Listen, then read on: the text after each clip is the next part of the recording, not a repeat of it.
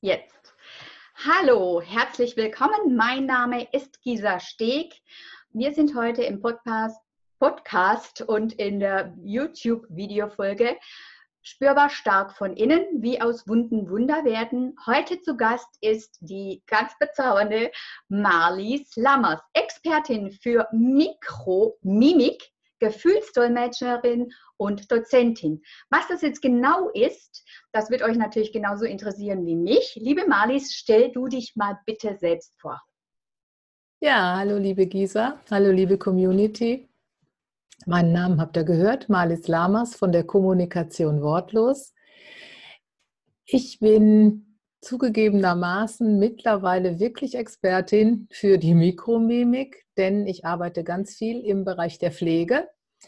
Und es geht darum, mimische Expressionen zwischen 40 und 500 Millisekunden, also maximal einer halben Sekunde Länge, in den Gesichtern des Gegenübers festzustellen.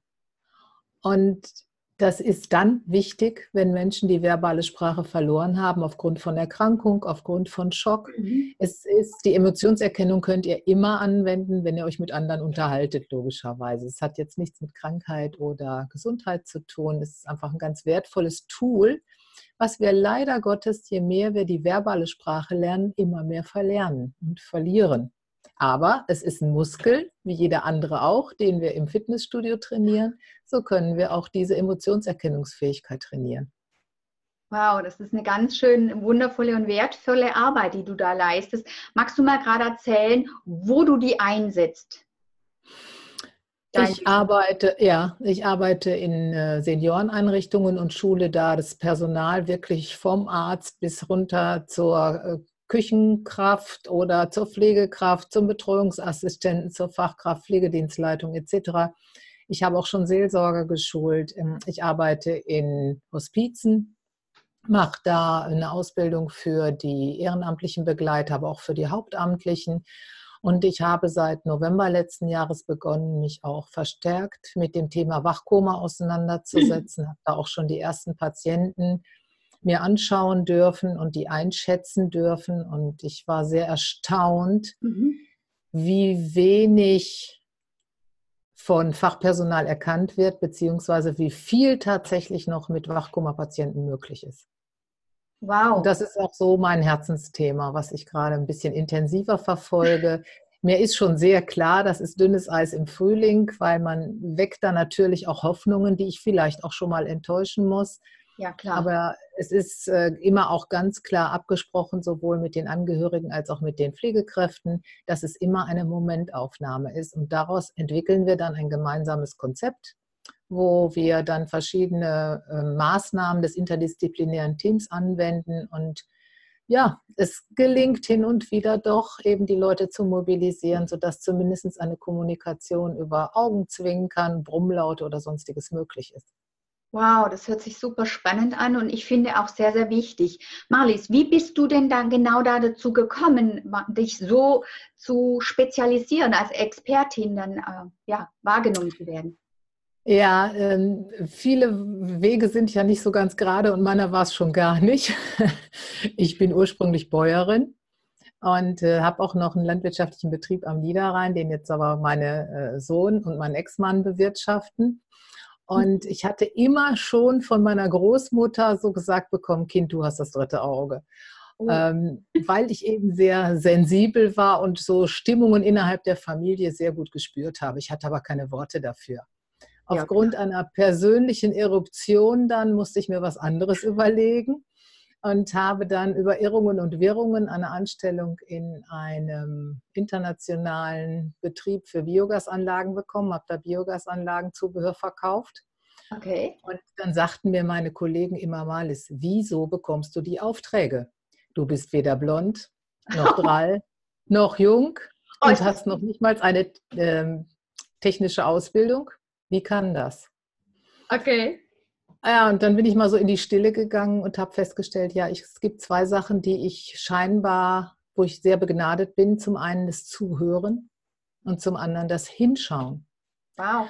Dass in Deutschland ja für alles eine Ausbildung gibt, habe ich dann gegoogelt und gesucht und bin dann über die Mimikresonanzausbildung in Berlin im Eilert-Institut gestolpert, habe die gemacht und auch noch okay. einige Fortbildungen und habe mich dann über die Jahre auf die Pflege spezialisiert.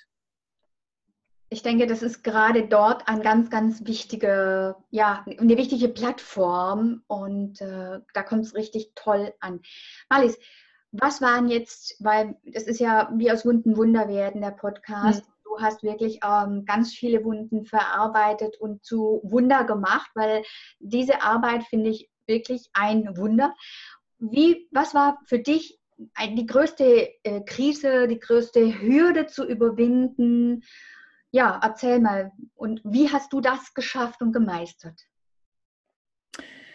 Also ich ähm, habe mich nach vielen Ehejahren irgendwann nicht mehr wohlgefühlt. Also wir hatten ein sehr wertvolles Verhältnis. Ähm, wir sind auch, finde ich, ein tolles Betriebsleiter-Ehepaar.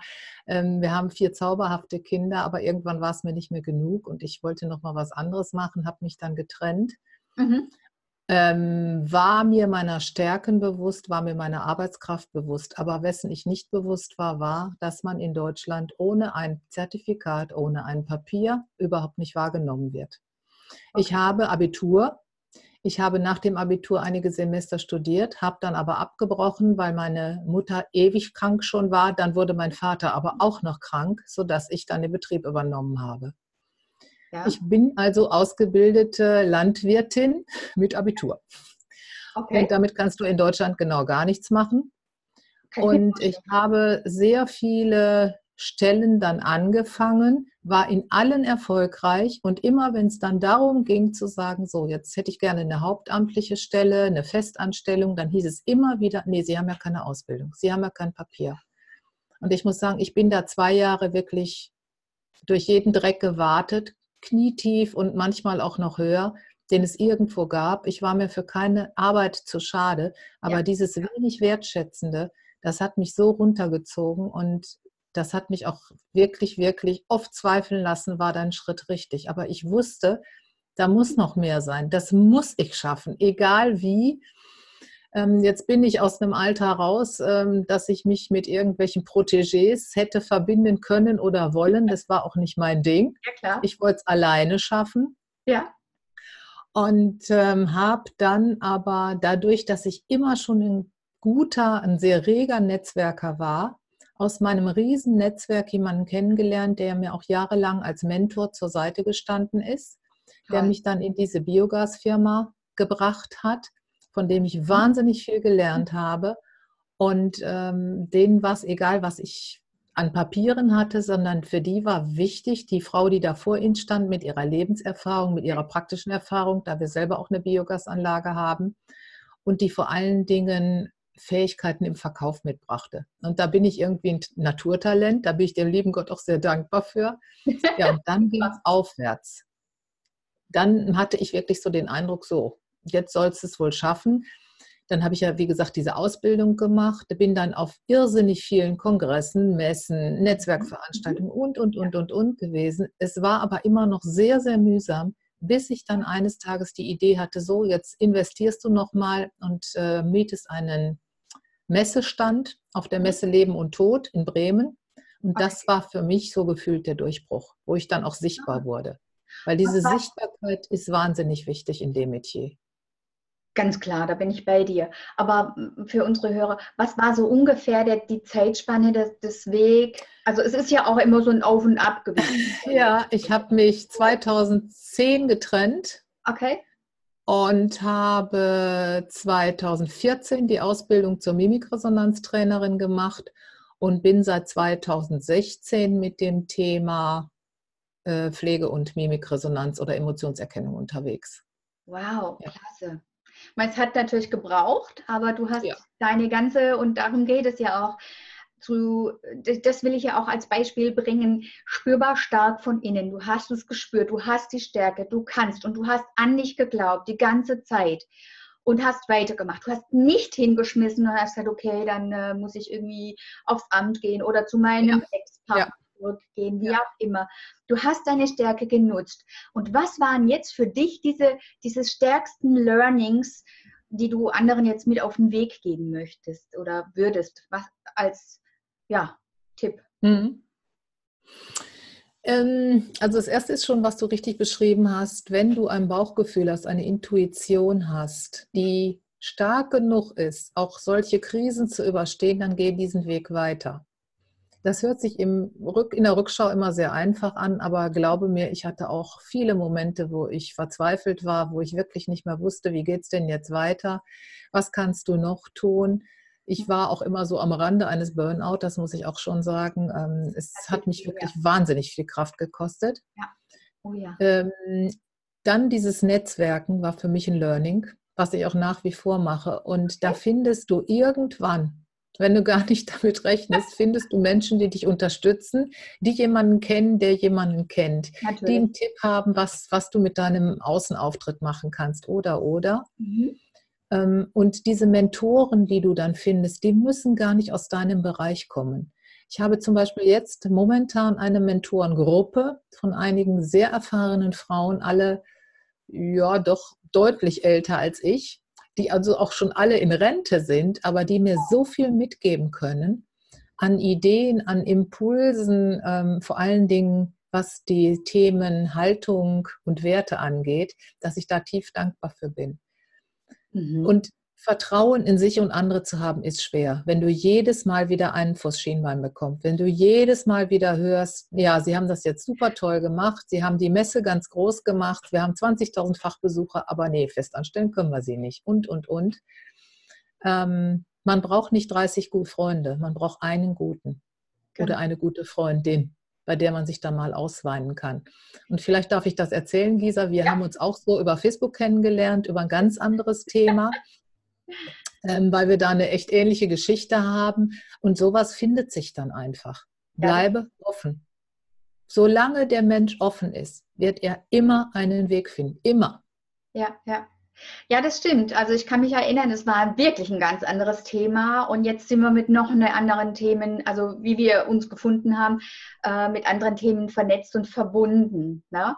Mhm. Und was ich hier dich jetzt noch fragen will, es geht ja darum, um diese, auch diese, du hast deinen Weg gefunden, du machst jetzt eben diese Schulungen und jetzt, wenn ich jetzt ein Betroffener bin, dass meine, meine Familie, ein Familienmitglied zum Beispiel, ähm, ja, im Koma liegt und ja, oder wie auch immer in einem Krankenhaus ist zum Beispiel, wo es nicht ordentlich das Familienmitglied gepflegt oder wird oder ich habe das Gefühl, hey, da braucht es irgendwas. Was würdest mhm. du den Menschen denn empfehlen? Wo können die sich hinwenden? Also wenn Pflege nicht ordnungsgemäß ausgeführt wird, wenn Pflege nicht zufriedenstellend ausgeführt wird, ist natürlich immer der erste Ansprechpartner der Pflegedienstleiter, die Pflegedienstleitung in einer Einrichtung oder dann halt eben auch die Geschäftsführung einer Einrichtung, die Pflegeleitung einer Einrichtung.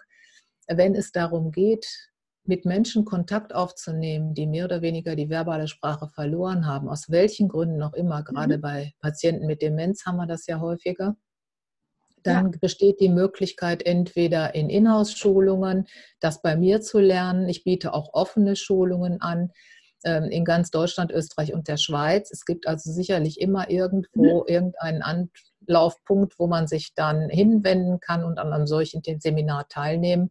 Oder aber man schreibt mich einfach an unter info at kommunikation-wortlos.de oder man googelt Malis Lamas, Malis ohne E, Lamas mit einem hm. Dann findet man mich auf jeden Fall und auch da findet man schon Videos und Hinweise zu den einzelnen ähm, okay. Themen, die ich habe. So, das wäre eigentlich später eine Frage gewesen, wo man dich findet, aber danke. Nicht so schlimm. Alles gut. Ähm, was würdest du jetzt gerade als Tipp oder drei Tipps so, so gegen Abschluss für, für solche Betroffenen rausgeben oder eben halt auch für, für Frauen oder Menschen in Krisen? Was würdest du als drei Tipps, als Learnings oder als äh, mutmachenden äh, ja. Worten mit auf den Weg geben wollen? Also was mich damals bewogen hat, nach fast 30 Jahren Ehe diese Verbindung aufzugeben, war, mhm dass ich mir einen Zollstock auseinandergeklappt hatte, den bis zur 82, bis zu 82 Zentimetern. Das ist so das Durchschnittsalter einer westlichen Frau, bevor sie stirbt. Habe dann meinen Finger drauf gelegt. Ich war damals 48 und habe gedacht, so, das Stückchen hast du jetzt noch. Willst oh. du dieses Stückchen jetzt selber gestalten oder willst du dieses Stück nach deinen Ideen, nach deinen Vorstellungen gestalten? Das war für mich die größte Motivation. Wow. Ja, das ist immer leicht gesagt, mach was du willst und äh, genau. lebe dein Leben. Ja, ja wenn du aber vier Kinder und noch alt fordere, ja, ja. Genau. Ne? Das ist alles nicht so einfach. Aber das war für mich sehr, sehr eindrücklich. Und mhm. mein Learning war, sei offen. Wirklich zu allen Seiten. Du hast sicherlich ein Ziel oder du hast Sachen, die dir mehr Spaß machen, die dir weniger Spaß machen, aber sei erstmal offen für Impulse von außen und vergleiche dich nicht. Weil du weißt nie, der, der vor dir steht, der vielleicht vermeintlich so erfolgreich ist, weil er das dicke Auto fährt, das Haus hat, die glückliche Beziehung, du weißt nie, wie es dahinter aussieht. Du hast keine Stunde in seinen Schuhen gestanden. Gut. Versuch da deinen Weg zu gehen. Genau, versuch deinen Weg zu gehen, vergleiche dich nicht. Und sei äh, offen. Sei offen. Also das sind so die drei, die ich jetzt ja. da so rausgehört habe, um es kurz zu fassen. Mhm. Okay. Genau cool.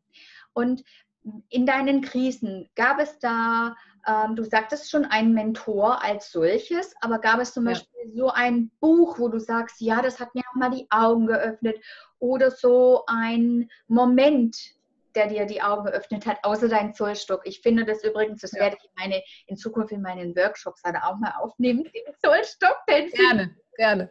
Klasse. Ja. ja, den werde ich dann mit deiner Erlaubnis. Ähm, Natürlich, ist auch nicht von mir. Also schade, dass mir sowas immer nicht einfällt. ähm, also ich habe wahnsinnig viel gelesen in der Zeit. Ähm, einiges auch, naja, und einiges, hm. Mhm. Aber tatsächlich war es das Buch von John Strelecki, The Big Five for Life.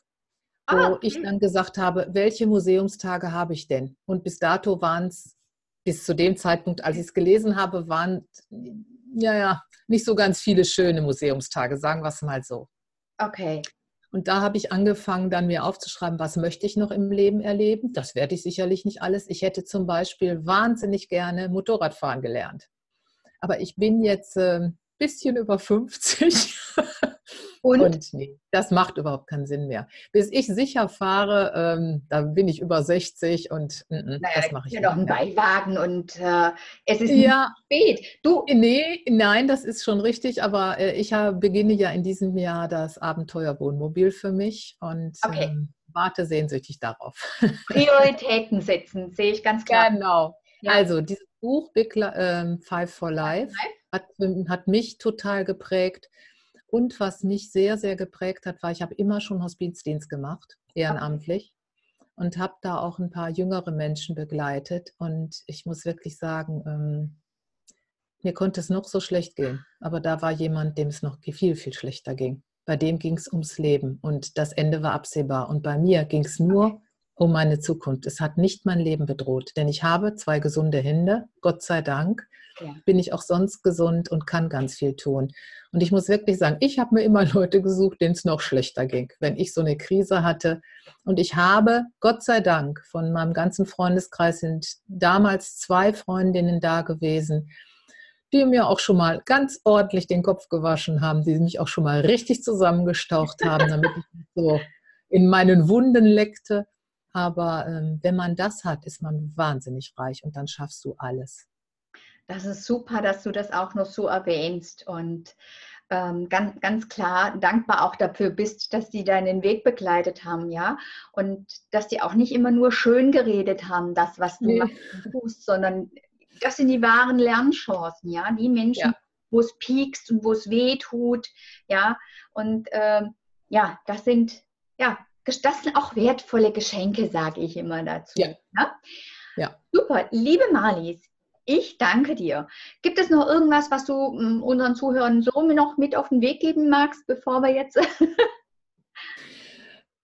ähm, ja, was mir ganz wichtig ist, ich habe in meinen Schulungen häufiger auch Pflegekräfte, die dann so sagen, ach, ist alles doof und alles dies und alles das.